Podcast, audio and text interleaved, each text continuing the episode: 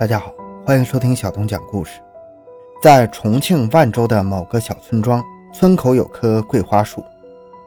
二零一四年的元旦，一位八十五岁的老人拖着冻僵的身子，在寒风中辗转在四个儿子的院子里，却没有一个人开门迎他进去。最终，他死在了自家儿子的院子里，遗体被移到村口的桂花树下，便再无人问津。看着老人冰冷的身体靠着那棵桂花树，村民们于心不忍，报了警，这才牵扯出四个儿子拒绝赡养母亲，导致母亲遭遗弃惨死一案。欢迎收听由小东播讲的《八十五岁母亲遭四子遗弃，寒冬中家门前呼救一夜去世，四子终被判刑》。回到现场。寻找真相。小东讲故事系列专辑由喜马拉雅独家播出。在央视节目《今日说法》栏目中，有一期名为《母亲的呼唤》的节目，带我们走进小村庄，了解桂花树下那位老人的故事。老人名叫谢昌英，去世的那一年，他已经是八十五岁了。他是本村的村民，一辈子住在那里，跟那个时代普通的农村妇女一样。那所村庄看着他结婚生子，看着他含辛茹苦的把四个儿子、三个女儿拉扯大，眼看着七个孩子各自组建了自己的家庭，再看看皱纹爬上他的额头、眼角，看着他日渐步履蹒跚，最后看着他成了一个瘦小的老太太，与老伴相依为命。农村里妇女养育下一代的年龄普遍比较早，到了谢老太太那个岁数，大多已经是曾祖母辈的人了，本该是膝下儿孙满堂、共享天伦之乐的年纪。然而，即使跟孩子们住在同一个村子里，老两口却是单独的住在自己建的土房子里，一年到头也见不到孩子几面，更别说是看看孙子曾孙了。两年前，谢长英老人的老伴去世了，没过多久。二老居住多年的土房子终于不堪重负，被大雨冲垮了。老人无处可去，只好来到儿子家寻求帮助。可是令他没想到的是，四个儿子竟然相互推脱起来，没有一个人愿意留他住下。而他们拒绝赡养的理由是千奇百怪的。最令人难以置信的是，每个人都觉得父母偏心其他的儿子，把钱财、地产、房子都给了其他儿子。自己没占到一分便宜，老人心里满是寒意呀。这都是他的亲儿子呀。他用脏污的衣角抹着不断渗出的眼泪，喃喃道：“我是你们亲娘啊。”可是因为推辞，差点吵起来的儿子们却没有听到。面对老人无家可归的情况，村民们找来村委会出来调解。经过村干部的不懈努力，四兄弟终于被说动。签署了家庭协议，同意每人轮流照看老人一个月。然而，调解只能进行行为上的干预，却无法重新唤起四个儿子的良心。他们虽然签署了协议书，可是并没有意识到那是他们应尽的义务，反而加深了对母亲的怨恨，更加坚定了母亲就是累赘的这一看法。谢长英老人首先被接到了老大李秀猛家中，之后在几个儿子家来回辗转。老大的房子是兄弟四个人里面最气派的，是他结婚时翻新的一幢三层小洋房，底子是原本父母住的房子，大而宽敞。当年李秀猛结婚的时候，父母念及这是自己第一个孩子，也是自己帮孩子操持的第一场婚姻，搞得十分隆重。没有多余的钱给孩子再盖一幢新的房子，老两口便将自己的房子让了出来，自己搬进了村子里一所寒碜的土房子里。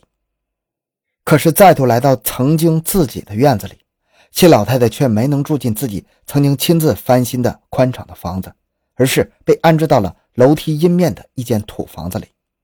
土房子平日里照不到太阳，阴暗潮湿，墙角都长着青苔，屋内设施陈旧，没有太阳的温度，床铺也是十分冰冷的。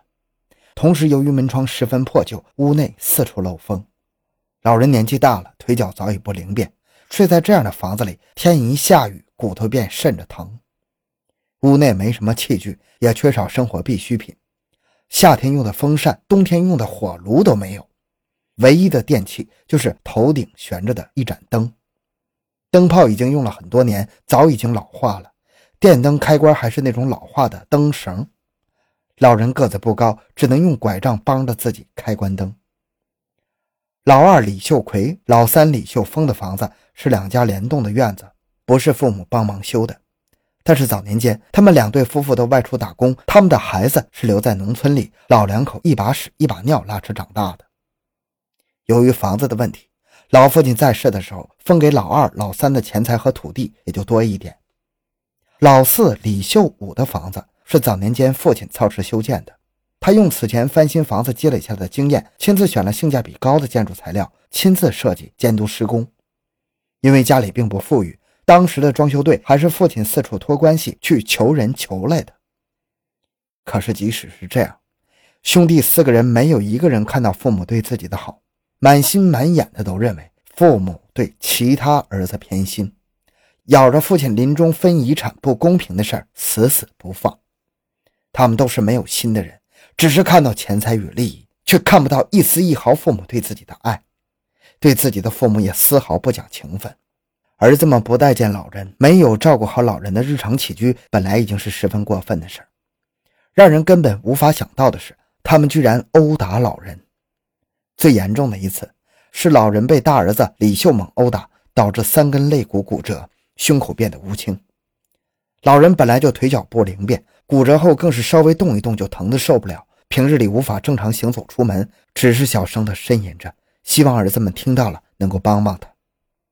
可是那把亲生母亲殴打到重伤的儿子，心早就成了石头，不仅对母亲不闻不问，而且觉得母亲的呻吟声十分烦人。最后，老人的弟弟去看望姐姐，才得知如此惨况，然后才赶忙把她送到了村里的卫生院进行治疗。这样一来，事情倒是传开了，传回了已经出嫁的女儿的耳朵里。他们可坐不住了。你们四个兄弟同父同母，其中一个把母亲殴打成重伤，其他人居然不闻不问，还能放着母亲不管，只是跟没事人一样，安安稳稳地做自己的事情，这还是人吗？几个女儿商量，决定把母亲接回自己的家里照顾。三位女婿也都是明事理的人，对于女儿们的做法也表示十分理解，也十分支持。二女儿性子很彪悍，当场放话给四兄弟：“你们嫌母亲是累赘，不想养她，可以，别闷声冲母亲撒气。还有三个女儿活着呢，我们养她。”老人的二女婿也表示，他完全可以独自赡养老人。于是。老人在卫生院挂了三天的针之后，二女儿便将老人接回了自己的家。按照女儿女婿的想法，母亲既然接过来了，那就要为她养老送终。接下来一个月，夫妇二人将母亲照顾的还算妥帖，老人的脸上也有了些血色与喜色。然而，老人的安稳日子没过多久，就发生了变故。一个月后的一天，老人的伤已经好多了，那四个儿子便大大咧咧地出现在了二女婿的家里。宣布道：“要将母亲接回到村子里，理由居然是按照当地的风俗，断然没有出嫁了的女儿给母亲养老的道理。自家四个兄弟又不是都死了，别叫人说闲话。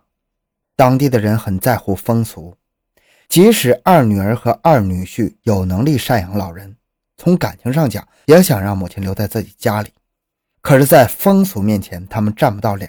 于是。”无论怎样苦口婆心的劝说，两口子也只能任由四个哥哥用这个理由再度将母亲接回去过苦日子。